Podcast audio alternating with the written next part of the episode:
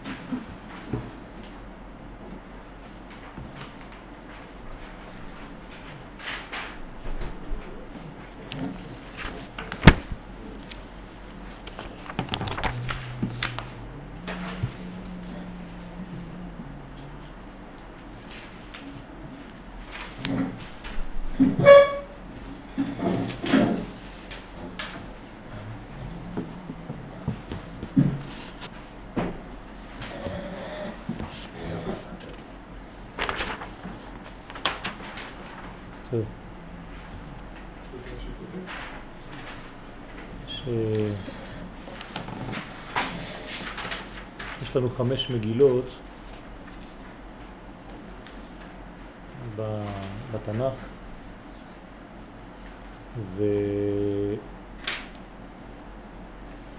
ואחת מהמגילות היא מגילות איכה שבעצם מסבירה לנו איך הגענו למצב של חורבן אחרי מצב אה, אידיאלי כל כך של חיבור עם הקדוש ברוך הוא שהחיבור הזה היה בעצם משפיע מן העליונים לתחתונים. ומן התחתונים לעליונים. רצו ושוב ממעלה למטה, ממטה למעלה. והשאלה היא איך זה נגמר. כלומר בפשטות זה הביטוי של המילה איכה איכה, איך זה נגמר, איך הדבר הזה נפסק. מה אנחנו עושים במצב כזה שהדבר הזה נפסק והנביא שכותב לנו את המגילה הזאת הוא הנביא ירמיהו כי ירמיהו הוא זה שקיבל את המסר על ההפסקה, על הפסק החיבור הזה בין העליונים לבין התחתונים. כלומר, כמו שאומר הזוהר הקדוש, ירמיהו זה אותיות ירום י' זאת אומרת שהאותיות של המוחין, י' וה', חוזרות למעלה ומתנתקות מהאותיות האחרונות שבשם י' כ' ו' כ', נפרדות משם מהאותיות ו' וה'. אז ירמיהו זה ירום י' כ', הי' כ' עולה למעלה ומשאיר את הו' כ' למטה. כשיש ניתוק בין י' כ' לו' כ', יש ניתוק בין שמיים לארץ. כמו כן הנביא שיבוא ויחבר את זה מחדש הוא ישעיהו, זה נקרא יושיע י' כ', יושיע ו' כ'. זאת אומרת שיש ישועה בגלל שיש חזרה. אז השאלה הפשוטה היא איך... וכאן כתבתי בסייעתא דשמיא, אה, קצת ליקטתי ממה שראיתי אצל הרמת ואלי, אבל גם כן בזוהר, בעוד כמה מקומות על העניין הזה של המגילה. אז אנחנו נקרא כמה פסוקים, כמובן שאין את כל המגילה, אבל ככה להבין את ה... את הרצף של הדברים. איכה ישבה בדד העיר רבתי עם, בפשט, כן? איך ישבה לבד העיר הגדולה הזאת שכל כך הייתה מלאה באנשים, הייתה כאלמנה רבתי בגויים, כן, הפכה להיות כמו אלמנה שאיבדה את בעלה, שרתי במדינות, הייתה למס, במקום להיות השרה הגדולה שהייתה צריכה להיות, היא הפכה להיות למס. מס זה רמז לקליפות ששולטות באותה עיר. בחות תבכה בלילה ודמעתה לחייה, כן? זאת אומרת שיש לה בכי והדמעה נוזלת לה על הלחי, לחיה. אין לה מנחם, אף אחד לא בא לנחם אותה, מכל אוהביה, כל רעיה בגדו בה, היו לה לאויבים, כן, כפשוטו. גלתה יהודה מעוני, ומרוב עבודה היא ישבה בגויים. כן. לא מצאה מנוח, כל רודפיה השיגוה בין המצרים. תיאור דרמטי של מצבה של ירושלים. ולהזכירכם שירושלים היא בעצם כנסת ישראל, היא לא סתם עיר, כמו שאנחנו רואים בפסוק, זכרתי לך חסד נעורייך, כן? מי זה זכרתי לך? על מי הקדוש ברוך הוא מדבר? על ירושלים. שהרי נאמר, כן, קראת באוזני ירושלים. אז איך ירושלים יש לה אוזניים? האם ירושלים יכולה להבין? האם ירושלים יכולה להרגיש? האם לירושלים יש נפש? אלא כאן אנחנו רואים שהביטוי ירושלים הוא בעצם מיוחס לכנסת ישראל. כנסת ישראל נקראת בשם ירושלים, וכל מה שקורה לכנסת ישראל מתגלה בעצם בירושלים. ירושלים היא המראה של כל הצער הגדול הזה. עוד פסוק אחד, כן? אז כל רודפי היסיגוע בין המצרים, דרכי ציון אבלות, מבלי באי מועד, כל שעריה שוממים, כהניה נאנחים, בתולותיה נוגות והיא מר לה. אז אה, לקחתי כמה מהפסוקים האלה ובעזרת השם ננסה להבין אותם על פי דרך הסוד, דרך החסידות, עם כמה ליקוטים מתיקוני הזוהר, מה קורה בעצם, מה הביא לחורבן, ובמיוחד שאנחנו כבר בחלק השני של היום של תשעה באב, מה יכול להביא לבניין, לתיקון.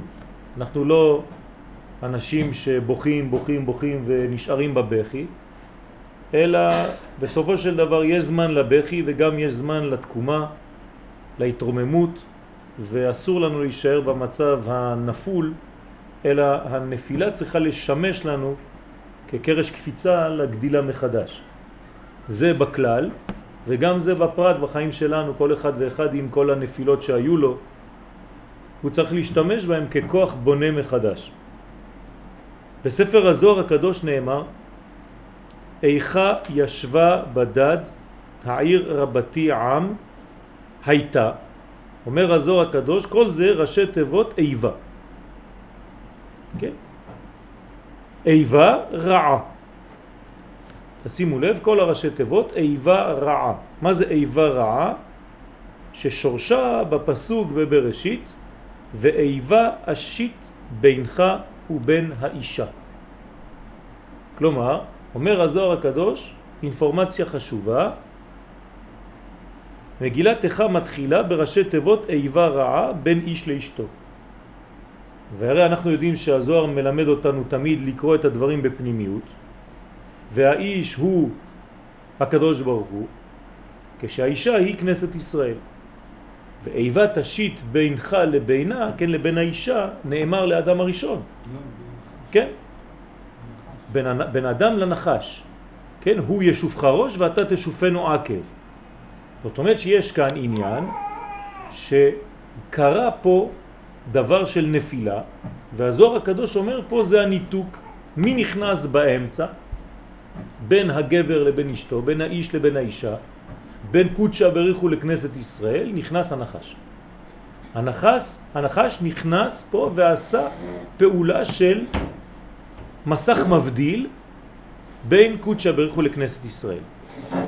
אז הפסוק הזה, אומר הזוהר הקדוש, הוא סוד הסיטר אחרא שמצד הנחש הקדמוני, שכל עניינו הוא אותה איבה, כלומר אותה שנאה, אותה התנתקות, חיסרון באהבה, להפריד את ישראל מן השכינה הקדושה, כן, מצד אחד, ומצד שני להפריד את הקדוש ברוך הוא מישראל והשכינה. תמיד בין החיבורים בא הנחש ומפסיק את הקשר הישיר בין המדרגות. והיא רצועה להלקאה בחייביה. אומר הזוהר הקדוש, מצד שני, זאת רצועה, אותו נחש, שהקדוש ברוך הוא משתמש באותה רצועה כדי להכות את החייבים, את הרשעים. זאת אומרת שהקדוש ברוך הוא יש לו מנגנון של הכאה כשהמצב לא בנוי כראוי, כשהמצב לא נמצא כראוי, אז בא הקדוש ברוך הוא ומשתמש באותה רצועה, ומצד זה היא גם טובה לישראל. איך יכול להיות דבר כזה טוב לישראל כשיש ניתוק בינו לבינה? לסלק מהם כל פשע וחטאת ולהשקותם כוס תנחומים אחרי ששתייתם מכוס התרעלה. זאת אומרת, יש מצבים שעם ישראל צריך להרגיש את כוס התרעלה, את הרעל, כדי להדגיש להם, להמחיש להם מה היה הפגם שהם עשו, אבל אחר כך יש כוס של ברכה, כוס של תנחומים, שעוברת, מעבירה את כל המרירות לדבר מתוק, למיתוק הדין. אבל חייבים להרגיש את התרעלה. כלומר, יש פה לימוד, חינוך, שהרבה שואלים, למשל שואלים בדור שלנו, איך יכולים להרגיש עכשיו את הצער של תשעה באב? הרי אנחנו עכשיו בתהליך של בניין.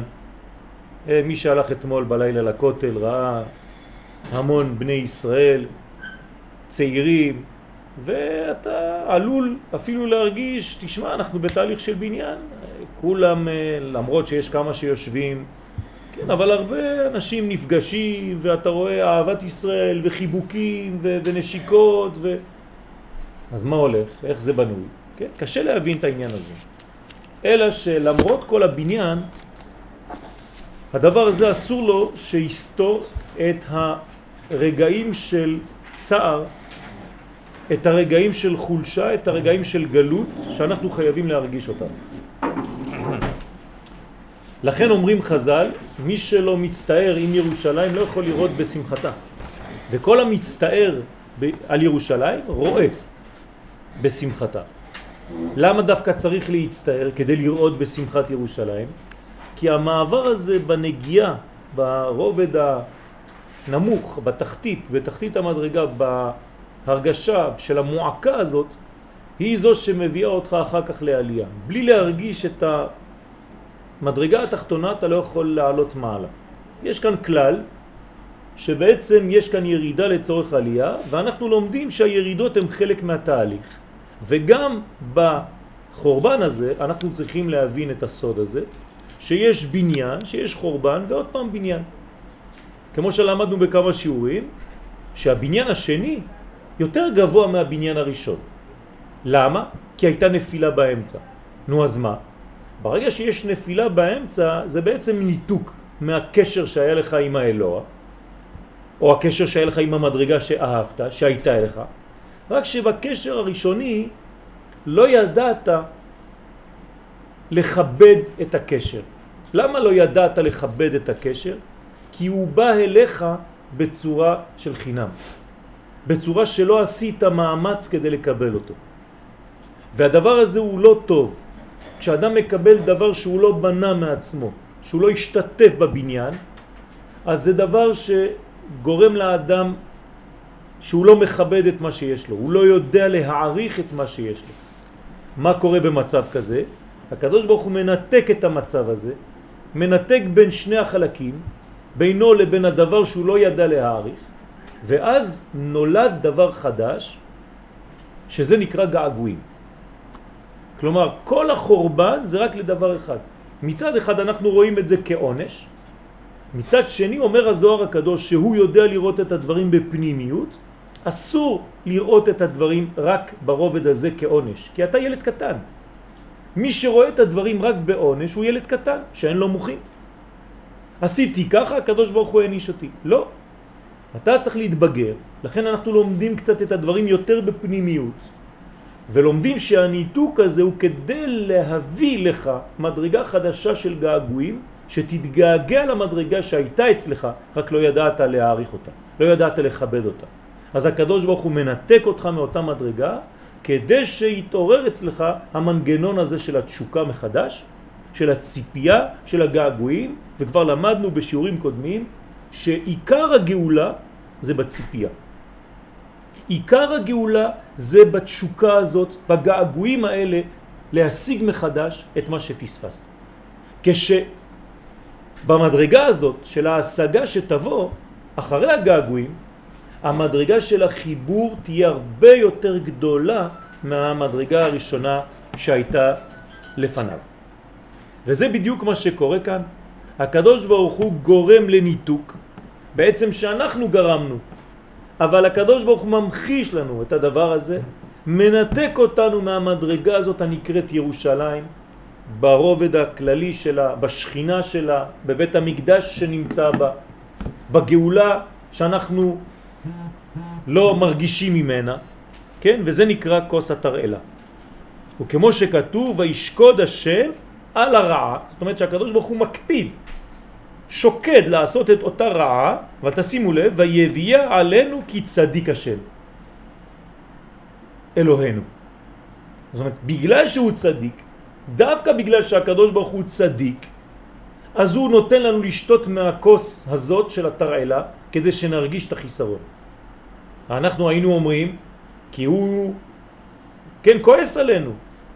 הפסוק לא מובן. איך אתה מביא את זה שהוא צדיק, השם אלוהינו, ובזה שהוא נותן לך לשתות מכוס של רעל? אלא בדיוק בגלל העניין הזה שהסברנו. בגלל עצם העניין שהוא צדיק, אז הוא נותן לנו להרגיש את החיסרון. וזה חינוך לגבינו, לגבי ילדינו, לגבי דורנו, שאנחנו צריכים לא תמיד להשפיע בצורה ממשיכה. צריך שהרב ידע להפסיק את ההשפעה כדי שהתלמידים יתגעגעו לשפע. צריך שהרב ידע להפסיק את הנתינה כדי שתהיה בקשה מצד המקבל, כי אולי, אולי, המקבל לא העריך את מה שהיה לו כשהוא קיבל, כי הוא קיבל את זה קצת באופן של מתנה, מתנת חינם. הוא לא ידע להעריך את זה, אז הוא התחיל לסנוע את החינם הזה. אז זה נקראת שנאת חינם. עד שהוא יאהב מחדש חינם, אהבת חינם, אז ייבנה בית המקדש. כלומר, כל קשר, כדי שהקשר הזה יהיה בריא, הוא חייב שיהיה בעל ניתוקים באמצע. ולא ניתוק אחד, יכולים להיות כמה ניתוקים באמצע, שכל ניתוק מרומם אחר כך, נותן קפיצה מחדש, התרוממות, ניטור, עד הגעה למדרגה הרבה יותר גדולה, כמו שהקדוש ברוך הוא אומר לנו בעניין המשכן, ראה הקדוש ברוך הוא בתחילת בריאתו של עולם משכן או מקדש בנוי וחרוב ובנוי ומשוכלל. בנוי וחרוב ובנוי ומשוכלל. תשימו לב, הבנוי ההתחלתי הוא רק בנוי. אחרי זה חרוב ואחרי זה בנוי ומשוכלל לעתיד לבוא. כלומר, הדרגה האחרונה היא גם כן בנייה וגם כן שכלול של המדרגה. מאיפה בא השכלול הזה? מהגעגועים של בני האדם של המקבלים. ולכן יש מקום גדול להבין את הסוד הזה, כי בעצם מה גורם הקדוש ברוך הוא בחורבן? את השותפות שלנו. תשימו לב, לפני החורבן אנחנו לא שותפים לשום תהליך כמעט. אחרי החורבן אנחנו שותפים לתהליך. בשביל זה הקדוש ברוך הוא ברא את העולם. כדי לשתף אותנו, אשר ברא אלוהים לעשות. איך השיתוף הזה נוצר? כשיש ניתוק, כשיש העלם, כשיש צמצום. ואנחנו יודעים מספרי החסידות, מספרי הקבלה, שכל הצמצומים, שכל הניתוקים, שכל הגלויות, שכל החושך בעולם הזה בא רק ממקום אחד, מהצמצום הראשון. שכש... אין סוף ברוך הוא ברא את העולם, לפני בריאת העולם מה הוא עשה? צמצם. צמצם את אורו. והראה לנו כאן המנגנון בשורש, איך שהוא היה בשורש. בגלל שבבריאת העולם היה צמצום לפני הבריאה, כך בכל מדרגה שלנו בחיים לא יכולה לבוא שום מדרגה עכשיו שתהיה אמיתית וחזקה ויציבה וחזקה מאוד, אלא אם כן היא קודמת למדרגה של צמצום. עכשיו זה הכרח במציאות, בגלל אותו צמצום ראשוני. ולכן כל דבר שאנחנו נבנה בחיים שלנו, אם בכלל, אם בפרט, הכל יבוא אחרי צמצומים, ואחרי הצמצום והרגשת המועקה והחיסרון והנפילה, אז תהיה לנו התרוממות הרבה יותר גדולה ממה שהיה לפני. וזה סוד גדול, שמי שלא מבין את הסוד הזה, מה קורה לו? ברגע שהוא נופל, בזמן הנפילה הוא מתייאש. והנפילה בשבילו הופכת להיות מוות סופי. שזה לא בדיוק מה שהקדוש ברוך הוא מצפה. הקדוש ברוך הוא נותן לנו כאין מוות, חצי מכה, כמו שכתוב בכמה פסוקים, שלא הבאתי כאן, כדי שהחצי מכה הזאת תגלה את חצי הכוס המלאה שנעלה ונתרומם מאותה נפילה. ואסור לנו להתייאש בתוך התהליך הזה בגלל שאנחנו לא מבינים כלום. מי גורם לנו שלא נבין כלום? ראייה חיצונית בלבד של כל התהליכים. על זה אומרים המקובלים, עוד מעט נדבר על זה, כשאנחנו מדברים על דבר אחד בקבלה תמיד יש את המושג הזה שחוזר, כוח החיצונים. מה זה כוח החיצונים? אז אנחנו מרגישים כאילו איזה כוחות זרים באים מרחוק כדי לשלוט על דברים שבפנים. זה נכון, אבל מאיפה זה בא? פשוט תבינו את זה בפשט. כשכוח החיצוניות שלנו, של הראייה החיצונית שלנו מתגבר, הכוח הזה על הראייה הפנימית. כשאני לא מסוגל לראות את הדברים בפנים, והדברים הם רק בגדר הלכה, אני לא מבין את הנשמה של הדבר, זה גורם חז ושלום לשליטה של כוחות החיצונים שמובאים בקבלה על כל התוכן הישראלי שבאנו חז ושלום. לכן התיקון לזה הוא פשוט, להגביר את החלק הפנימי, את הראייה הפנימית של כל המציאות. וזה בדיוק מה שאנחנו עושים כאן בחלק השני של תשעה באב, כי בחלק השני קורים דברים יותר מעניינים, תמיד. הגאון מווילנה מביא לנו סוד ואומר לנו שכשם שבריאתו של אדם בששת ימי הבריאה מקבילה לששת אלפי שנה של העולם, כך אם נשים לב, כל יום חציו לילה וחציו יום. בכל האלפים, באלף הראשון, השני, השלישי, הרביעי, החמישי והשישי, הדברים הכי חשובים יהיו דווקא בחצי השני ולא בחצי הראשון. כיוון שהחצי הראשון הוא לילה. ולכן בחצי השני מתגברים הדברים הגדולים, קורים הדברים הגדולים, ולא יקרו אף פעם, כמו שלא קרו אף פעם בחלק הראשון של כל אלף. בזה יש לנו סוד גדול. ואם נשים לב לכל מה שקרה לנו, תמיד הדברים הגדולים קרו בהיסטוריה של עם ישראל, כלומר בהיסטוריה האלוהית, כי ההיסטוריה האלוהית היא-היא ההיסטוריה האנושית, אין דבר אחר. ולא מה שכתב עיתונאי כזה או אחר, או היסטוריון כזה או אחר, שזה עיוות המציאות, כי זה היסטוריה לפי העיניים שלו. אני לא מדבר על זה, אני מדבר על ההיסטוריה האמיתית, האלוהית. הכל קרה בחלק השני של האלף, תמיד. ואז החלק השני הוא בעצם ההתרוממות. למרות שקורים בו דברים קשים, הוא הולך לכיוון האור. כי החלק הראשון כאמור הוא לילה, והחלק השני הוא אור. ולכן יש לנו להתייחס לדברים האלה ולהבין מה שאומר לנו פה הגאון מווילנה, שזה סוד גדול, תמיד לדעת שמה-5500 והלאה, באלף השישי, יקרו הדברים הגדולים בשביל עם ישראל ובשביל כל העולם כולו. לכן צדיק השם אלוהינו, גם כשהוא נותן לנו מכות. איך יכול להיות דבר כזה? פשוט מאוד. מתי הוא נותן לנו מכות? תמיד בתשעה באב, מעניין. הרבה מכות קיבלנו בתשעה באב. אם היינו מקבלים מכות פעם בתשעה באב, פעם בי' בשבט, פעם בז' בטבת, פעם בי"ד באדר, פעם ב... לא היינו שמים לב שמשהו קורה. מה עשה המעציל התברך שמו? הביא את כל המכות באותו זמן, תמיד. בית המקדש הראשון, בית המקדש השני, חטא המרגלים, אה, מלחמת העולם הראשונה, גירוש ספרד, גירוש גוץ קטיף, כל התהליכים הגדולים ועוד הרבה שאני לא מצטט עכשיו, קוראים בתשעה באב, לומר שיש מישהו שמכוון את התנועה פה. זה לא סתם קורה. מישהו רוצה להגיד לך, תיזהר, קורה משהו ביום הזה, קורה משהו בחלק הזה. תבין, תלמד. לכן כי צדיק השם אלוהינו. כי זו צדקותו, כן, צדקתו, לשקוד על הרעה כדי להביא אחריה את הטובה הגדולה והנצחית. ספירת הנצח בקבלה היא אהבה. כן? אהבה זה נצח. וכהמשך הפסוק שם הוא להביא צדק עולמים. כלומר הקדוש ברוך הוא רוצה שנסבול קצת, שנרגיש קצת את הרעל שבכוס התרעלה, כדי שאחר כך יהיה צדק עולמים. מה זה צדק עולמים? צדק בלי סוף, צדק נצחי, לעולם ולעולמי עולמים, לעלם ולעלמי עלמיה, כמו שאנחנו אומרים בקדיש. ויוצא שבסופו של דבר מעז יצא מתוק. וכל הקלקולים בעצם, בדיעבד, היו לתכלית התיקון. אין קלקול ביהדות בפעולותיו של הקדוש ברוך הוא שהם בגדר של מכה סתם. אין דבר כזה. כל מכה שהקדוש ברוך הוא מביא היא בגדר תיקון, אך ורק.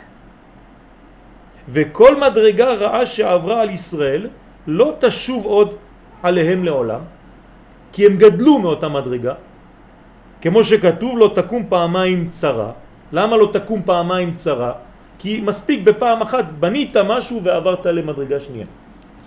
וישראל אינם קלים, אינם נכחדים מן העולם, אינם מתבטלים מן העולם, אלא עומדים ומתקיימים לקבל כל הטובות שהבטיח להם אחרי שטף הצרות. זאת אומרת שתמיד יש מהלך ומחכים. אז ישראל לפעמים שומרים על פרופיל נמוך, שומרים שהזמנים האלה יעברו. כן, כולם ממתינים שיצא תשעה באב, מחר נתחיל קצת לנשום, מחר בלילה. כן, כולם מחכים לזה. אז יודעים לפעמים שיש, כשיש גד גדול, מה עושים? מתכופפים. ומי שרוצה להילחם נגד הגל, חוזר עד, לסוע, עד להתחלת הים, שם בשפת הים זורקים אותו.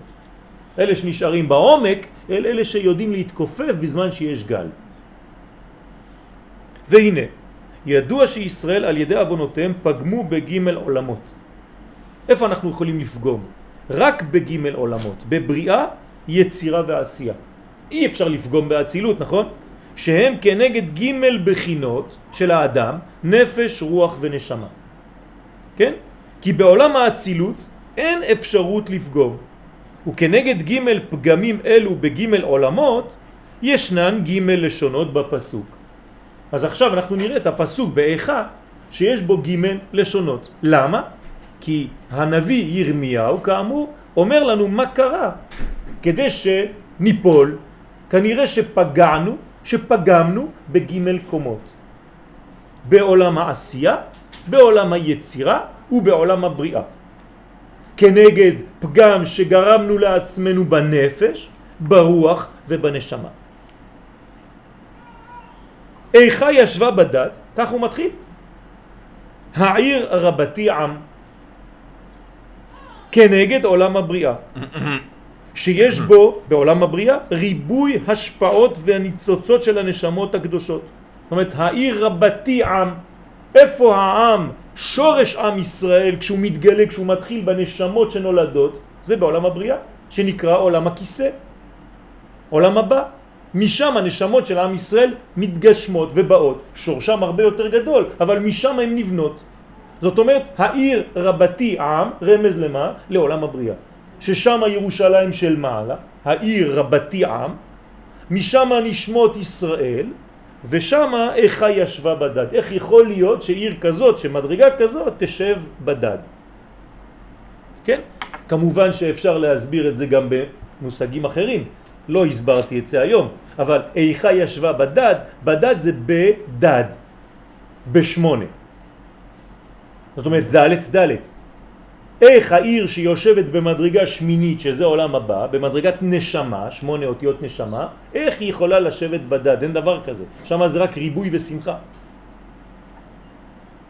וברגע שאין את זה, אין גם את המלכות שנקראת כ"ה. איכה, אי כ"ה. איפה כ"ה? איכה. אז כל הניצוצות הקדושות למעלה, ועל ידי החטאים נאחזו בהם עשר דרגין דמסעבותא, כן, עשר מדרגות של קליפה שעולים כמניין בדד. כלומר, או שזה בדד, כמו שתרגמתי בטוב, או בדד בד ד' ד', גמטריה עשר. עשר מדרגות באו ונאחזו בחזה של העולמות העליונים. בסדר? ששם בעצם בא החלב כדי להעניק כדי לתת לכנסת ישראל, ושם היה הנזק. ברזה דכתיב, כמו שכתוב, בדד ישב, כן, מחוץ למחנה מושבו. זאת אומרת, על מי מדובר? על המצורע שזורקים אותו בגלל שהוא פגם, אז הוא חייב גם הוא לשבת בדד, ישב מחוץ למחנה, כלומר מנותק מן החברה. אני חוזר על מה שאמרתי אתמול, שזה חשוב מאוד להבין, תשעה באב אינו יום דתי. הוא יום של פגם בלאומיות הישראלית. הוא יום לאומי שלא ניצלנו אותו ופגמנו במרקם החברתי של החברה ולכן קרה מה שקרה. זה לא עניין דתי בכלל. ולכן חורבן בית המקדש לא בא בגלל שלא שמרנו שבת או בגלל שלא אכלנו כשר. הוא בא בגלל הבעיות החברתיות. ואוי ואבוי לנו אם לא נלמד מזה להיום, ואם נחזור על אותן טעויות. הרי ההפטרה שלנו כל כך ברורה שקראנו אתמול. חברי גנבים, כולם משוחדים. אז אם זה ברמה המנהיגה, שזה גם כן חז ושלום לא ירד למדרגות התחתונות של העם. אז אנחנו צריכים להבין דבר אחד, שיש לנו פה תיקון גדול והוא תיקון חברתי. אם אין לי אהבה היום לכל אחד ואחד מישראל, ואני לא אומר לו את זה, שאני אוהב אותו, שהוא אהוב נפשי, אני עדיין חוזר על אותו חטא.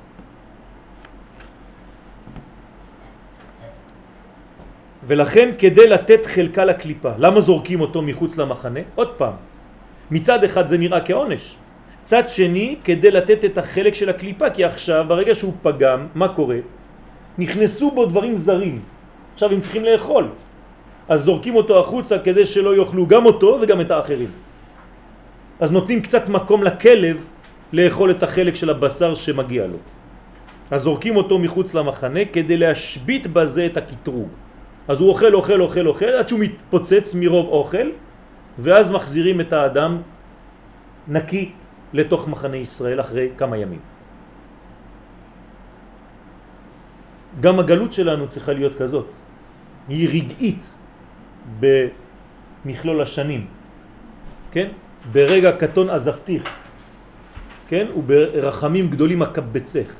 כן? רגע רגע קטון עזבתיך. זאת אומרת, כל הגלות שלנו של אלפיים שנה בגלות זה רגע.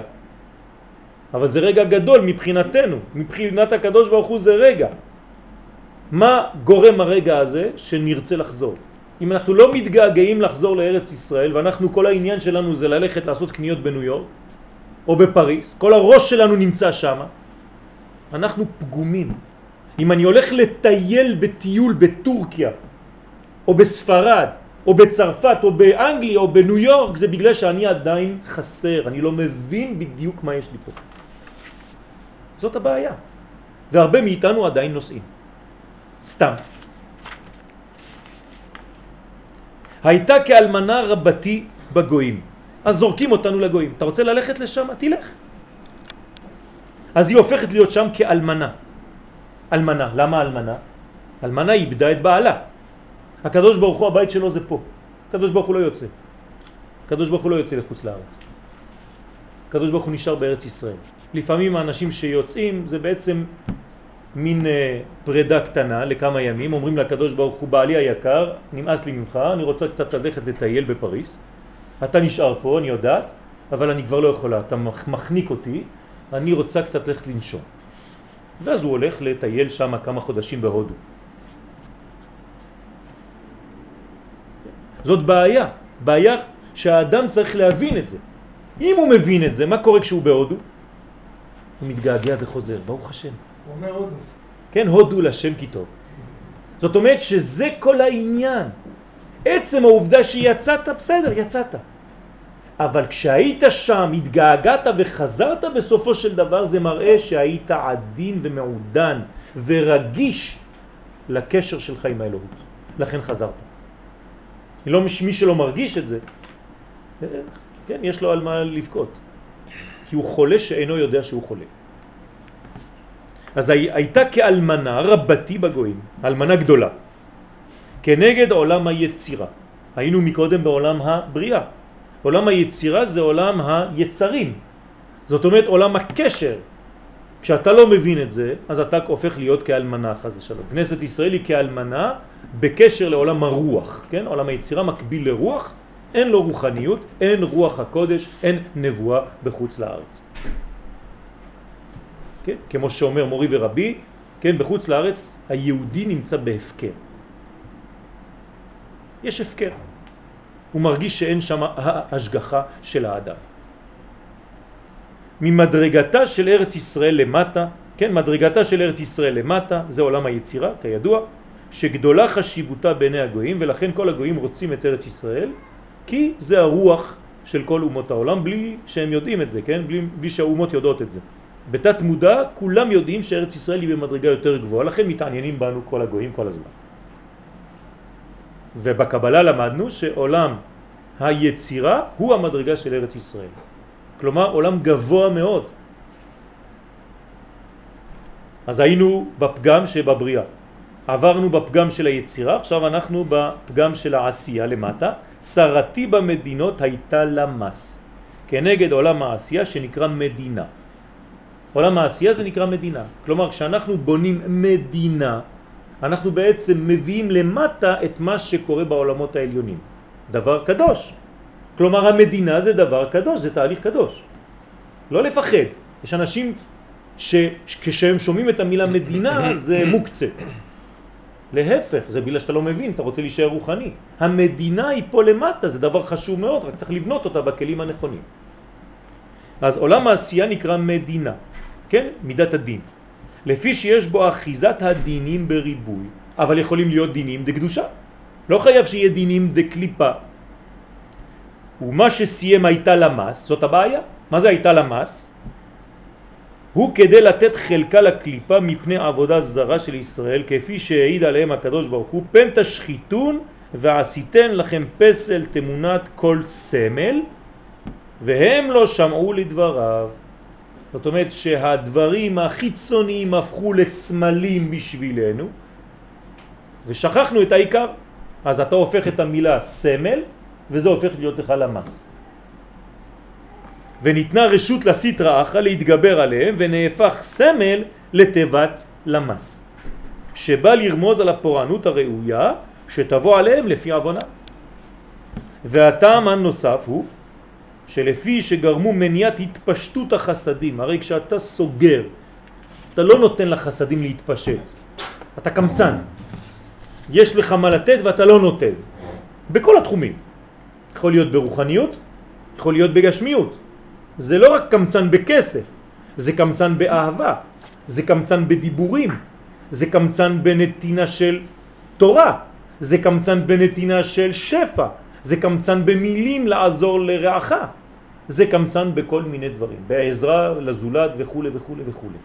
כל זה כלול בחסדים. כשאין התפשטות של חסדים, העולם הזה לא מקבל את מה שהוא צריך לקבל. אז לכן הוא נשאר בחושך. חסדים זה אור. אז לכן בגלל שגרמו מניעת התפשטות החסדים מן היסוד, כן, היסוד הוא הצינור שדרכו עוברים כל החסדים בסופו של דבר, הם באים כולם מן הספירות העליונות ונתקעות שם ביסוד, אם היסוד פתוח זה עובר למלכות. אם היסוד סתום אז לא עובר שום דבר, זה מה שאנחנו פותחים לתינוק בשמונה ימים, בברית מילה. פותחים לו את היסוד, כדי שיהיה התפשטות כל החיים שלו של חסדים. לכן ככה מגדירים גבר יהודי. מה זה גבר יהודי? איפה אני יודע מה זה גבר יהודי? תסתכלו בכתובות שלכם. גברין יהודאי, מה הם עושים? דפלחין ומוקרין, וזנין מפרנסים נשותיהון, כן? שיודעים לפרנס ולתת ולהשפיע על הנשים שלהם ברווח ולא בצמצום, בכבוד ולא בביזוי. זה נקרא גבר יהודי. כתוב בכתובה, תסתכלו על הכתובה. הכתוב בארמית, תלמדו. וזה מה שמגדיר גבר יהודי. זאת אומרת, כל גבר יהודי אמור להיות משפיע חסדי. למי? לאשתו. ובכלל לעולם. כמו שכתוב באיוב, חז ושלום כשזה נתקע, למס מרעהו חסד. במקום שיהיה חסד, זה הפך להיות למס, ויראת שדי יעזוב. אז אין לו את יראת שדי. מי זה שדי? ספירת היסוד נקראת שדי. אז יעזוב, הוא עוזב את כל זה, אין לו שום יחס לנתינה, הוא רק מתעסק בקבלה, במובן הלא נכון. לכן לומדים קבלה, כי לומדים בקבלה מה זה קבלה אמיתית, איך מקבלים באמת בעולם שלנו, ומי שלא לומד קבלה, הוא בדרך כלל לומד קבלה. מאיפה? מהחיים, המקולקלים. אז כולם למדו קבלה. יש שלומדים קבלה נכונה, ויש שלומדים קבלה מעוותת, מקולקלת, של רצון של עצמו, ראשי תיבות רשע. זה האגואיזם של האנשים, זאת האנוכיות של האנשים והקטנות, כן, כל הרוע, שזה הרצון העצמי. וגרמו בזה עוד דבר, והוא סילוק מאה ברכות מראש צדיק יסוד עולם. אתם יודעים שאנחנו צריכים לברך מאה ברכות בכל יום, כן? מה השם אלוהיך דורש מעמך, אומרת הגמרא, אל תקרא מה אלא מאה. דוד המלך היו החיילים שלו מתים והוא לא היה יודע למה, עד שהבין שצריך לעשות מאה ברכות בכל יום. וזה נקרא ברכה, כן, לראש צדיק. מאה ברכות. כמניין מס. זאת אומרת, או שזה מס לטובה, או שזה חז ושלום סמך מם, כן? כמו האמריקאי שקוראים לו אנקל סם. לא סתם קוראים לו ככה. כן, למה קוראים לאמריקאי אנקל סם? כן, בגלל שהוא גם כן רמז לסמך מם הזה בגניזה, שאנחנו לא מבינים איך הוא אוכל אותנו. לא צריך לראות כי לא רואים, אלא הולכים ובודקים מספרים. 85% של התבוללות בארצות הברית, 90%. ואתה יכול לשיר אבא נגילה בבתי כנסת, כן? שטויות במיץ. כן? לא נשאר כלום, נשאר 15% של יהודים ועוד, כן? לא עילויים גדולים, מסכנים.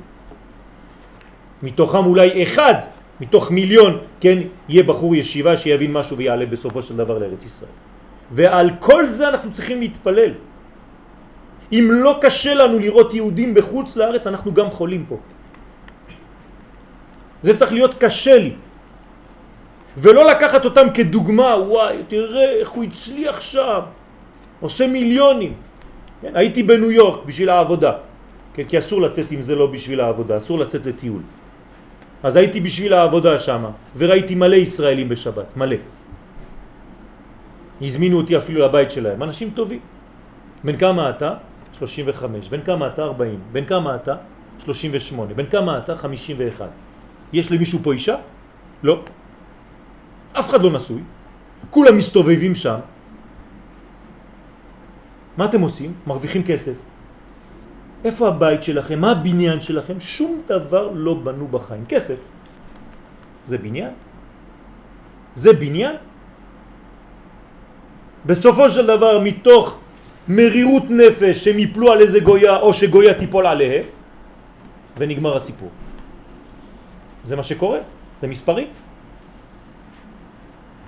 לכן כמניין מס ולכן מידה כנגד מידה כתיב שרתי במדינות הייתה למס. במקום מאה ברכות, חז ושלום, מאה יניקות של הסיטרא אחרא של הסמ"ם שבא וגונב מהקדושה. בכות תבכה בלילה. אז מה נשאר לה לעשות? היא בוכה. מה זה? לעורר הרחמים, יש פה טעות, לעורר הרחמים ולהמתיק הדינים. למה בלילה? גלות. היא בוכה בלילה, אף אחד לא רואה אותה, היא אין לה בושה. בבוקר עושה את עצמה גבר, כן, בלילה היא בוכה לבד, נמאס לה מהחיים, היא כבר לא יודעת מה לעשות. בחות תבכה בלילה, בלילה דייקה, שהוא זמן הגלות המכונה לילה. כי אז צריכים למתק את הדינים. מה עושים המקובלים בלילה? קמים ובוכים. למה בוכים? בוכים, בוכים, כדי שהדמעות ימתקו את מידת הדין, שהקדוש ברוך הוא יבנה את בית המקדש. אנשים דואגים, יש אנשים שדואגים, יש אנשים שבוכים. לא סתם עושים צעקות של בכי, ושום דבר לא נוזל. לא, דמעות. ועוד שהשכינה נקראת לילה, וצריכים ישראל להתחבר עימה והיא בוכה בגלותה, כן, על גלות בניה בסוד רחל מבכה על בניה מענה להינחם על בניה כי איננו. בכות תבכה בלילה. אם היא בוכה, אז מה קורה? באופן אוטומטי יש דמעות, נכון? לא. יש אנשים שבוכים בלי דמעות. פה היא בוכה עם דמעות. זה חידוש. בכה תבכה בלילה ודמעתה על לחייה. מה אכפת לי שיש לה עכשיו דמעה או דמעות? לא, זה חשוב מאוד. היא לא עושה את עצמה כבוכה, אלא היא בוכה ממש. כי זו בחייה שיש עימה דמעות. דהיינו בחייה שיש בה מיתוק. כי כידוע בספרי הקבלה הדמעות ממתקות את מידת הדין. לא סתם בוכים. הקדוש ברוך הוא גרם לנו לבכות לפעמים כי זה ממתק את הדין. אני לא אכנס עכשיו לכל הסודות שיש בעניין הבכי. כבר למדנו שכל זה עולה בגמטריה 21 שם אקיה, נכון? עם הדמעות פחות עין, עין פחות דמעה יוצג אקיה, אקיה שזה מיתוק הדינים בשורש. ולכן כל פעם שבוכים לוקחים את הדמעה ושמים אותה מחזרה למצח. יותר גבוה מהעין, זה המיתוק שלה. לפי שהדמעות ממתקות את הדינים, כן? כידוע, ולכן אמרו חז"ל, שערי דמעה לא ננעלו, דווקא שערי דמעה, לא שערי בחייה, אלא שערי דמעה. אתה יכול לבכות, אבל אם אתה לא דומע, אז זה לא שווה כלום. ולא אמרו סתם ששערי בחייה לא ננעלו, לפי שיש גם בכי בלא דמעה, בכי שאין בו מיתוק. וכאן כנסת ישראל מובטחת שבחייתה אינה לשווא. לכן הקדוש ברוך הוא בא ונותן בפי הנביא ירמיהו שהבכי הוא בכי עם דמעות. לפי שיש בה מיתוק כל הדינים והשבתת קטרוג החיצונים על ישראל. אז זה ברכה. בתוך הכאב יש ברכה בגלל שהיא בוכה, בוכה דמעות. כי בחייה שאין עם הדמעות, היא בחייה של שקר. ואין צרתו צרה. סתם עושה את עצמו. עושה קולות של בוכה. ובכך ניכר על כנסת ישראל שהיא בוכה באמת, וגעגועיה געגועים. אין לה מנחם מכל אוהביה. למה אין לה מנחם מכל אוהביה? כנסת ישראל. תמיד, תשימו לב, אנחנו מדברים רק על כנסת ישראל. זה הניתוק, זה החורבן, זה תשעה באב. אין לה מנחם מכל אוהביה. היסוד נקרא מנחם. מי זה מנחם? אין לה מנחם. יסוד. משיח נקרא מנחם, נכון? למה המשיח, המשיח נקרא מנחם? אחד משמות המשיח זה מנחם. בגלל שהוא היסוד. מה זה יסוד? זה ספירה שאמרנו שהיא אמורה להביא את כל מה שיש למעלה ולהעביר למטה. זה כמו הברית מילה אצל האדם.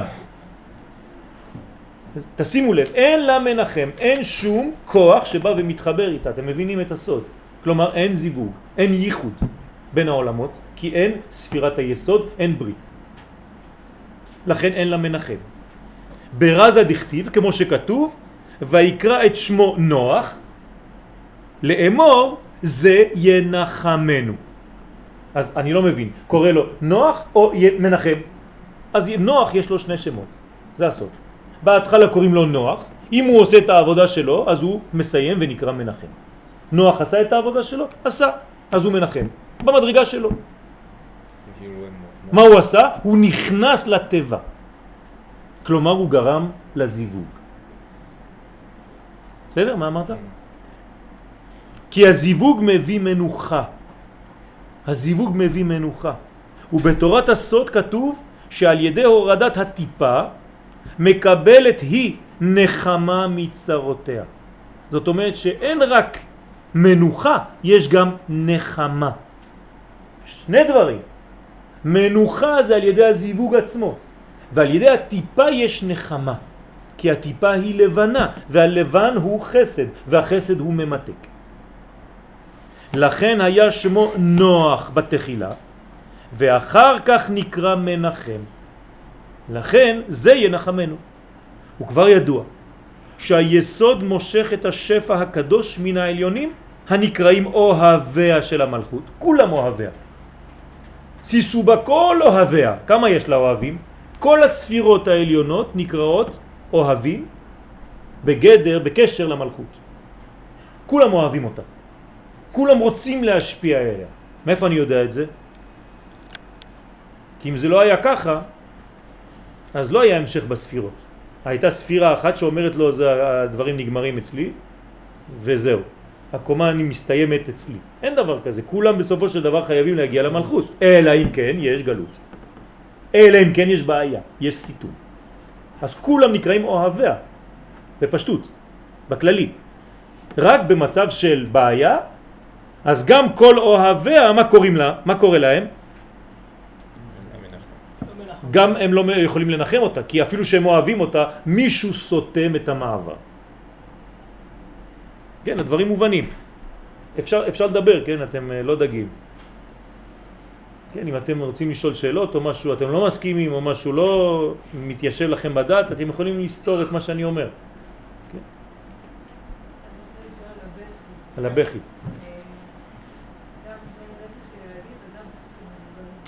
כן.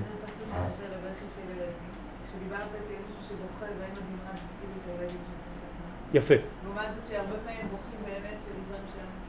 אוקיי. בשבילם, במדרגה שהם בוכים, הם מרגישים שזה אמת. שזה כאב אמיתי. אבל כשאין בכי, צריך להיזהר. זה דברי חז"ל, זה לא אני המצאתי, כן? חז"ל אומרים, בכי שאין בו דמעה הוא בכי של שקר.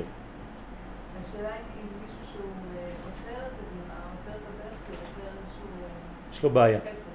יש לו בעיה, כן. זה אדם שרוצה להראות את עצמו כגיבור, אבל פה הוא מתגבר על דברים שאסור להתגבר עליהם. כלומר, יש דברים שצריך לגבור, כן? הגובר זה, הגיבור זה הכובש את יצרו. כאן אסור לכבוש את היצר של הבכי. להפך, צריך לתת לבכי לצאת ברגעים מסוימים בחיים. כן? הגברים בוכים בלילה. כי בעצם זה מה שממתק את הדין. ומי שמתגבר על זה וכובש את יצרו של הבכי הזה, של הדמעה, יש לו בעיה. שהוא בעצם סגור מדי וצריך לפתוח את עצמו. לכן אין בושה בכלל בבכי. כן? השאלה חשובה. לגבי השמות של נוח, זה כן. ששמים לו מם ומם בסוף, יש כן. לזה משמעות? דווקא מם? יש, יש בזה, כי נוח בכל זאת לא עשה את כל העבודה כראוי, אבל לכן אמרתי וכדייקתי בבחינתו. כלומר, אם היה בדור אחר, כמו שאומרים שדורשים אותו לרעה, לגנות, אז לא היה שווה כלום. לא היה נחשב. אבל עשה את העבודה, בכל זאת במדרגה שלו. נוח. המם שהיא מסתיימת בסיום, בסיתום, זה מראה על קושי מסוים. לכן צריך לפתוח. גם אברהם אבינו לפני שנקרא אברהם נקרא אברהם, ואומר הזוהר מה זה אברהם? עבר סגור, עבר מם. אז מה עושים? אי אפשר להחליף לו את המם. אז פותחים לו את הה באמצע, נותנים לו אברהם. יש אוויר פה, אז יכולים עכשיו להיות תולדות. בסדר? לכן לבנות עדיף לקרוא בשם שיש בו ה בסוף, כדי שיהיה להם כוח בהולדה.